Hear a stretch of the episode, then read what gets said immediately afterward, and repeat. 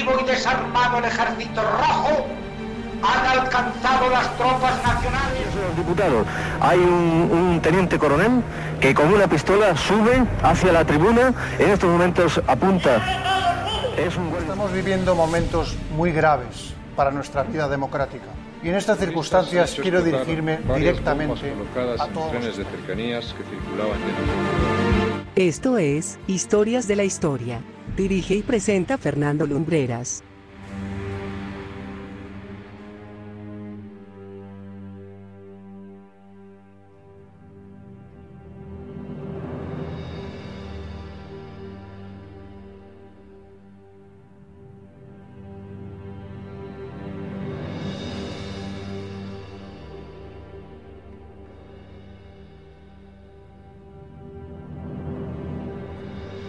Muy buenas noches amigos, bienvenidos una semana más a Historias de la Historia.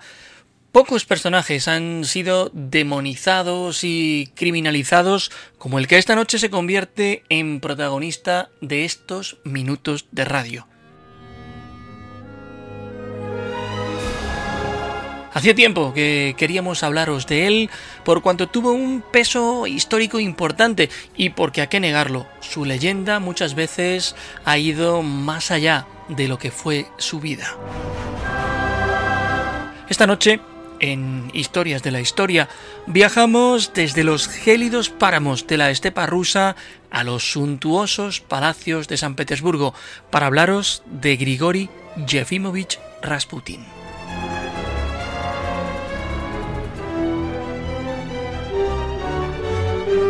Y la primera cuestión que abordamos es su apellido, de si es Rasputin o Rasputin.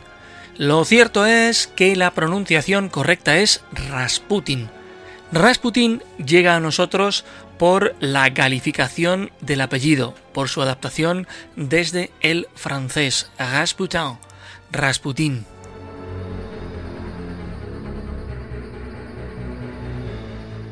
Pues bien, nuestro personaje nace en un pequeño y remoto pueblo de Siberia Occidental llamado Pokrovskoye, a unos 300 kilómetros al este de los Montes Urales, un 21 de enero de 1869. Fue el quinto de los nueve hijos que tuvo una pareja de campesinos, pero de todos ellos solo sobrevivieron dos, él y una hermana llamada Feodosia.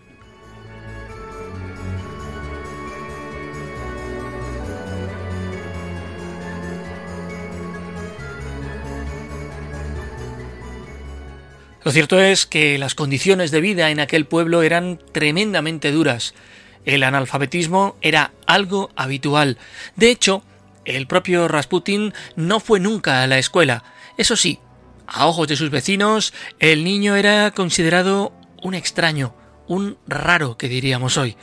Era un joven inquieto, siempre haciendo algo, siempre yendo de un lado a otro, siempre ocupado. Lo cierto es que muy poco se sabe, casi nada, de la niñez del personaje que nos ocupa.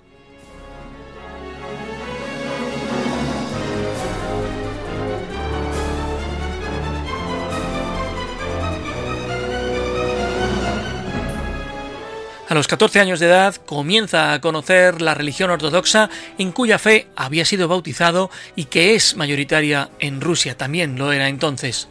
Tiene varios episodios que le hacen ver como un joven sin oficio ni beneficio, se involucra incluso en el robo de unos caballos junto a otros muchachos. De ese delito, que llegó incluso a instancias judiciales, fue absuelto.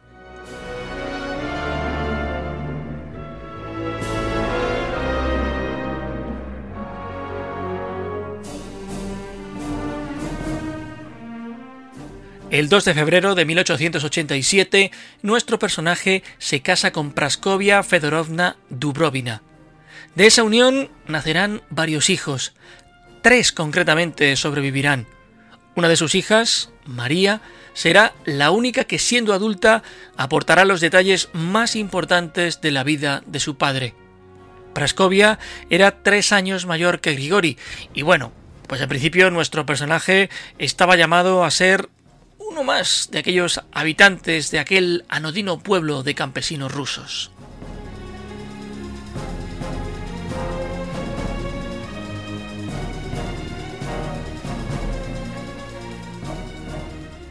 Sin embargo, algo cambia en su vida en el año 1892.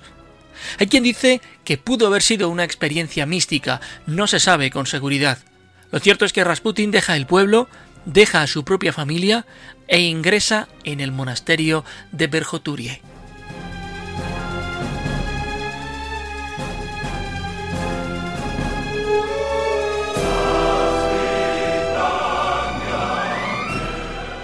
Ingresó poco después en una secta cristiana condenada por la Iglesia Ortodoxa rusa conocida como Glisti o los flagelantes, quienes creían que para llegar a la fe verdadera hacía falta el dolor.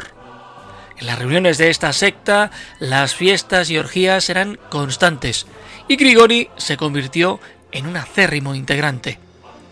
El ingreso en esta congregación marcó al profeta o al místico siberiano, como queréis llamarle, de por vida. Esto explicaría, de hecho, la notoria vida sexual que tuvo en años posteriores y que acabó ennegreciendo su reputación de hombre santo. Posteriormente, llevó una vida de ermitaño hasta que conoció al hermano Macario, un iluminado que tuvo una fuerte influencia sobre Rasputin, pues llevó a Grigori a renunciar a beber y a comer carne cuando regresó a casa, se había tornado en un ferviente converso.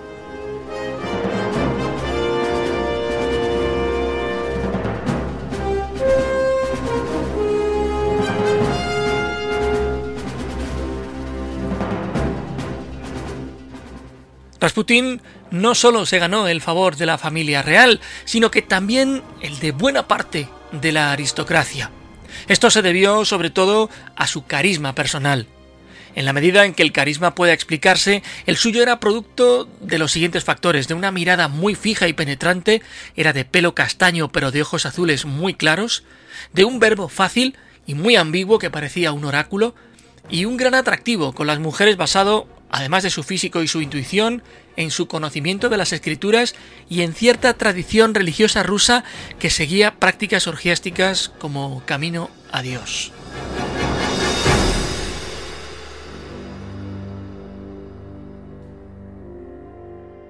Fue muy atacado por aquellos cortesanos y nobles que se sintieron amenazados en sus intereses y propagaron rumores que sirvieron de alimento para los revolucionarios enemigos del régimen zarista.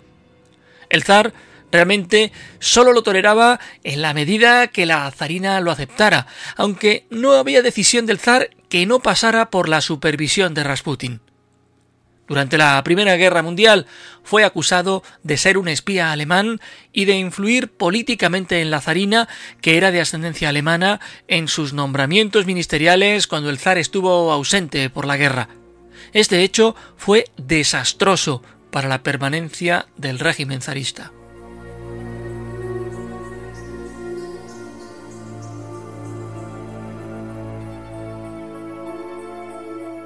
Considerado amigo íntimo del zarevich Alexei Nikolaevich y su médico personal, ya que éste le proporcionaba una especie de hipnosis curativa y le ofrecía la seguridad que su sobreprotectora madre no podía ofrecerle, el futuro de la dinastía Romanov estaba en sus manos. Si él no salvaba de la muerte al hemofílico zarevich, la especulación sobre el heredero al trono quedaba abierta.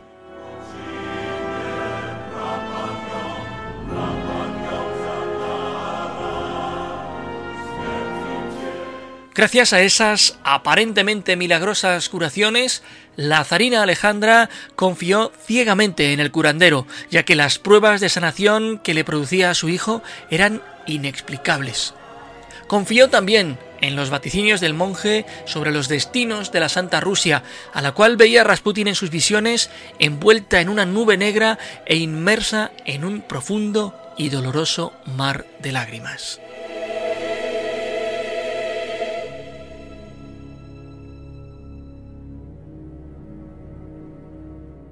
Y ese mar de lágrimas comenzó a gestarse en 1916, cuando el comunismo iba ganando terreno en Rusia, hasta tal punto que apenas un año después un golpe de Estado acabaría derrocando a los zares e instaurando un régimen autoritario en el extenso país europeo.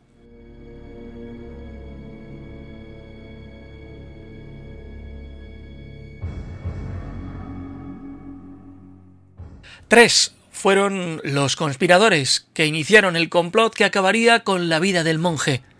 Félix Tusupov, Demetrio Romanov, el gran duque de Rusia y primo del zar, y Vladimir Puriskevich.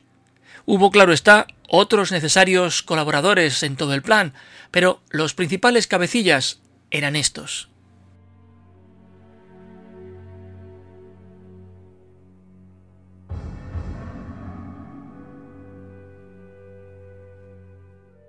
El final de Rasputin se selló un 29 de diciembre de 1916. Decidieron matarlo en el palacio de Yusupov, el Palacio Moika, en Petrogrado, en la actual San Petersburgo.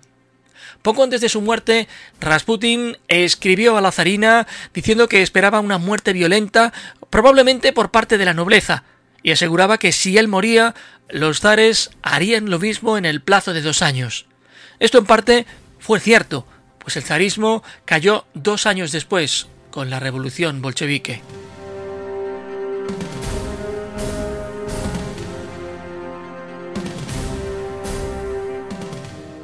Y aquí entra en escena la princesa Irina. La princesa Irina era muy codiciada por Rasputin. No la conocía en persona, pero sabía de su belleza y de sus amplias riquezas. Esta princesa estaba casada con Yusupov, el cual era conocedor de los sentimientos del místico hacia su mujer, por lo que ella sería un perfecto señuelo. Irina no estaba en el Palacio Moika el día del asesinato, ni siquiera estaba en Rusia, de hecho, pero Yusupov le hizo creer a Rasputin que sí.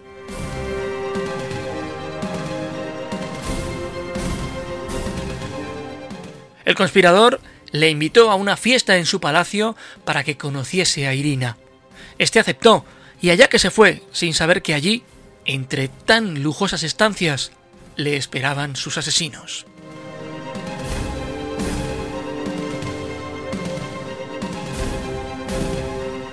Yusupov organizó un enorme banquete de pastas y vino en los sótanos del palacio, pero todo ello tenía un veneno muy potente, cianuro.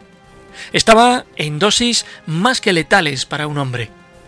Rasputin no paraba de preguntar por Irina al llegar al palacio Moika, recibiendo por respuesta de parte de Yusupov que estaba retocándose. El conspirador ofreció varias copas de vino sin envenenar al místico y luego le dio las pastas envenenadas. Rasputin experimentó una leve reacción, pero siguió comiendo tranquilamente.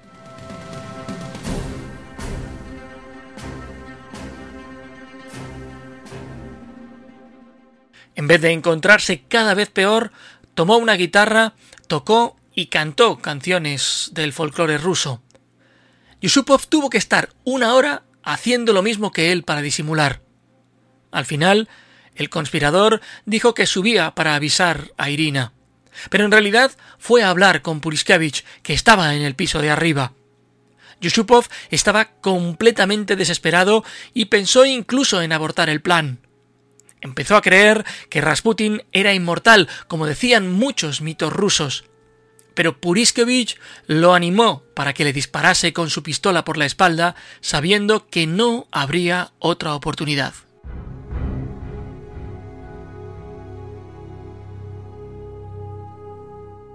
Yusupov bajó al sótano con una pistola Browning y disparó varias veces a Rasputin mientras miraba un crucifijo de plata. Rasputin cayó en teoría muerto, pensaron llevar el cadáver a su casa para aparentar que el asesinato ocurrió allí. Yusupov, que anteriormente se había ido del sótano, volvió y examinó el cadáver. En ese momento, Rasputín agarró muy fuerte del hombro y maldijo a Yusupov, que llamó gritando a Puriskevich. Este esperó, con el arma cargada, a que Rasputin saliera corriendo por la puerta del sótano para acribillarle a balazos. Pero el místico se escapó por otra puerta que daba al patio y corrió para salvar su vida por la nieve. Puriskevich se dio cuenta y le disparó tres veces. Dos tiros fallaron, pero un tercero le dio en el hombro, haciendo que se girase y finalmente cayera. Puriskevich lo remató de un disparo en la cabeza.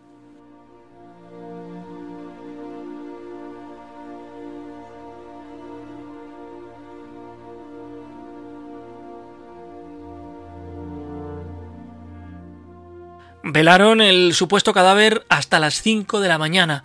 Convencidos de que había muerto, decidieron tirarlo a un agujero en el hielo del congelado río Neva, situado al lado del palacio, desde el puente Bolshoi Petrovsky. Cuando se encontró el cadáver y se realizó la autopsia, se descubrieron las verdaderas causas de la muerte. Rasputin murió por hipotermia, no por los disparos.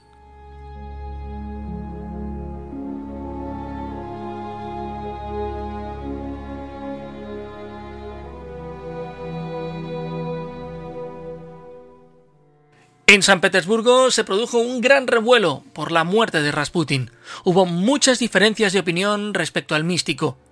Yusupov fue desterrado y pudo volver a Rusia un año después durante la revolución, pero la victoria soviética y la persecución contra los Romanov le hizo volver a exiliarse.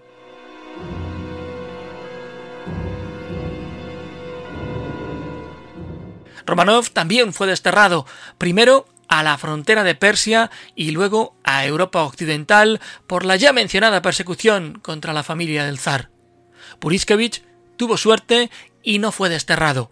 Se opuso firmemente a los bolcheviques tras la revolución y fue condenado a once meses de obras públicas.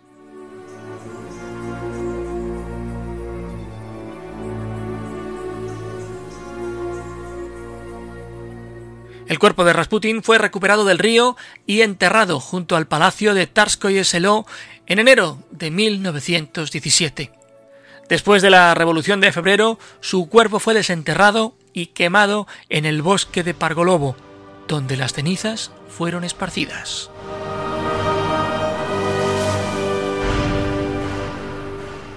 Y esta es la historia de Rasputin y de su asesinato. Pero recordad que nuestro viaje por la historia aún no ha terminado.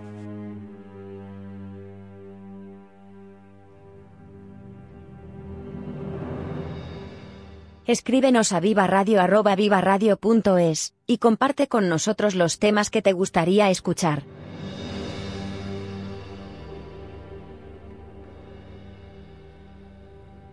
Varias son las efemérides que recordamos en el día de hoy. Por ejemplo, que un 28 de octubre de 1962 se ponía fin a la crisis de los misiles de Cuba. Un día como hoy, pero de 1943, se realizaba supuestamente el experimento Filadelfia, según el testimonio del ufólogo estadounidense Morris K. Jessup. Este experimento consistía en un intento de ocultar al destructor USS Eldridge para que no fuese detectado por eh, las tropas rusas, pero utilizando un teletransporte de 600 kilómetros desde los astilleros de Filadelfia hasta el puerto de Norfolk, en el estado de Virginia.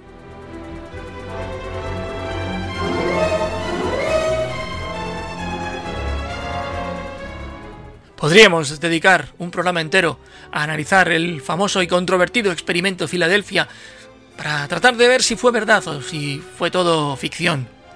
Tal día como hoy, pero de 1886, se inaugura en Nueva York la Estatua de la Libertad, regalo de Francia a los Estados Unidos.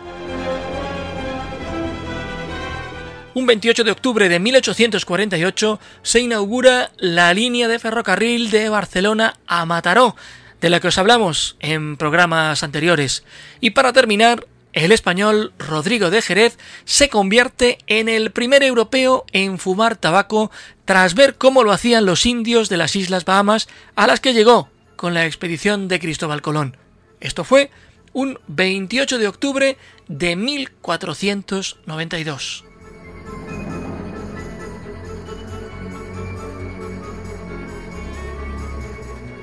Y amigos, hemos llegado al final del programa. Un gustazo haber compartido con vosotros estas historias interesantes y haberos podido hablar de Rasputin. Regresaremos el próximo viernes con una nueva crónica, una nueva historia y una nueva aventura. Como siempre, gracias por habernos acompañado desde Madrid hasta donde sea que os encontréis. Muy buenas noches y buena suerte.